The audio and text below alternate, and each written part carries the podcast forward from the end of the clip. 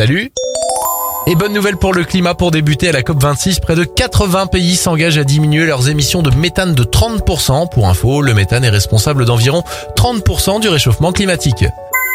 Une belle innovation maintenant, une trottinette électrique adaptée au fauteuil roulant a été récompensée lors du concours Lépine. L'invention pourrait être commercialisée prochainement. Enfin, une habitante de l'Ariège a eu une belle surprise alors qu'elle avait perdu son cheval depuis plusieurs semaines. Elle l'a retrouvé à côté de chez elle. Le cheval en fait s'était enfui du pré où il était gardé et a parcouru plus de 20 km pour retrouver sa cavalière.